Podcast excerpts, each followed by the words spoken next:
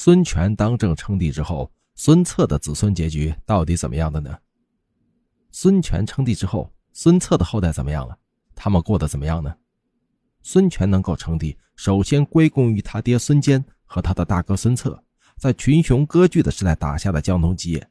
如果孙策活着，称帝的人也轮不到孙权。可惜呀，小霸王孙策在丹徒山中打猎时，被许贡手下的门客用毒箭射中面部。性命不保。当时孙策年仅二十六岁，他的儿子还很年幼，就让弟弟孙权继承了自己的势力。孙策在临死前交代张昭和周瑜，把孙权托付给他们，并将象征权力的印绶交给孙权，并告诫他说：“外事不决问周瑜，内事不决问张昭。”孙策死后，孙权成了江东的老大。他在张昭、周瑜、程普、吕范的辅佐下，一步步走向开挂的人生。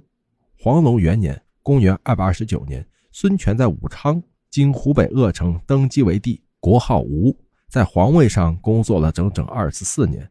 孙权当政后，哥哥孙策子孙的结果怎么样了呢？孙策有一子三女。孙权称帝之后，对待自己哥哥的后代啊，还算可以。他先是追谥哥哥孙策为长沙桓王，为他立庙于建业朱雀桥南，还让太子孙和亲自去祭祀。那么孙权为什么没有追封自己的哥哥为皇帝呢？这里孙权有自己的打算。如果追封孙策为皇帝，那么哥哥孙策的儿子孙绍在一定的道理上就有继承帝位的权利。一旦他的势力发展壮大，野心就会大。谁敢保证他不去争夺帝位呢？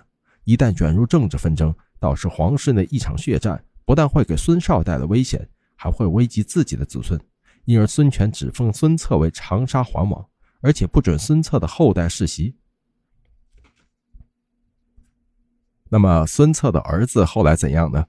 公元二百二十二年，孙权刚被魏文帝曹丕册封为吴王时，他就对孙策唯一的儿子孙绍委以重任，让孙绍和张昭、滕胤、邓黎等人根据周朝和汉朝的旧礼制制定帝王临朝的典礼。孙权称帝后，封孙绍为吴侯，后改封其为上虞侯。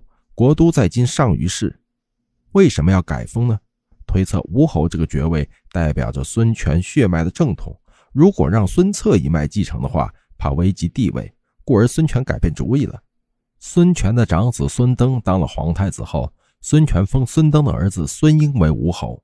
孙登英年早逝后，孙婴不再是继承人，因孙登临终前留下遗言，推荐弟弟孙和为太子。孙权改封孙策的儿子孙绍为上虞侯。在历史上也是有其历史意义的。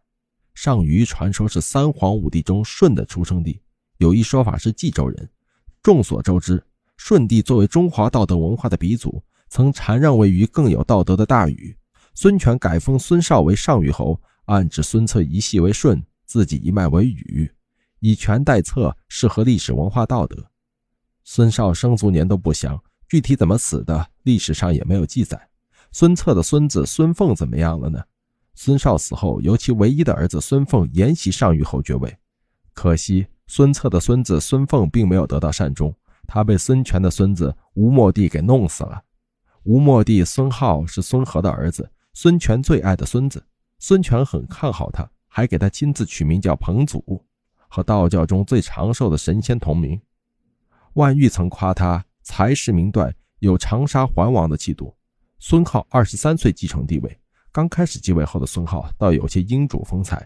他体恤百姓，开仓赈贫，节俭宫中用度，放飞生禽走兽等，进行了一些惠民政策。可他刚有一点成绩，就变得狂暴自满，荒淫无度起来。他常常用暴力手段治国。孙浩有个突出的特点，就是偏听偏信，听风是雨，草菅人命。他听信下人的一个小报告，就把濮阳兴和张布给杀了。刚杀过张布，就把张布的女儿弄进宫中，封为美人。还有，在甘露元年三月，孙浩派人随同徐绍、孙玉去魏国给司马昭送回信，其实就是一封拍马信。徐绍行至如虚，有人向孙浩打小报告，说徐绍称赞中原。孙浩二话没说，就把徐绍召回来杀死，将其家属迁徙到建安。当他听说吴大帝孙权的陵墓有甘露降下后，立刻就把当年改为甘露元年。听人说荆州有王气，会对建安宫不利，于是听从西陵都丞相布置次子不产的上表，把都城迁到武昌。而孙策唯一的孙子孙凤就是死于听说。吴末帝建恒二年，孙浩的左夫人王氏死了，孙浩天天对着灵柩哭泣，过度悲伤，把自己关在屋里追悼，一连几个月都不出门。孙浩的长期不上朝，让大臣们心里犯了嘀咕，民间百姓也议论纷纷，一时间流言四起。民间有传闻说孙浩早死了，现在的皇帝已经被外戚何氏调了包，在位的实际上是和孙浩长得相似的何都，而这次的葬礼实际上就是为了埋葬真正的孙浩。还说孙凤和孙权的第五子孙凤二人中有一个会夺回皇位。急性子的豫章太守张俊听到民间的议论，没有求证真假，就屁颠屁颠的跑到孙凤母亲重疾的坟墓上打扫拜祭，又哭又拜。小报告很快传到孙浩耳中，传说在他那里成了事实。卧榻之上，岂容他人安睡？孙浩火冒三丈的将张俊五马分尸，一灭三族。鲁莽愚蠢的张俊连累了五个儿子和他一同赴死，封爵被取消，孙凤和其后代都惨遭毒手，全部被孙浩杀死。孙浩嫉妒孙凤的才学，就借此传言连孙凤一块杀了，并对其灭族。看到这里，有些朋友不免为孙策感到不值，感到凄凉，心生遗憾。孙策临终前为什么不传位给自己的儿子呢？孙策是一个雄才大略的人，他之所以传位给孙权，这里有三点原因。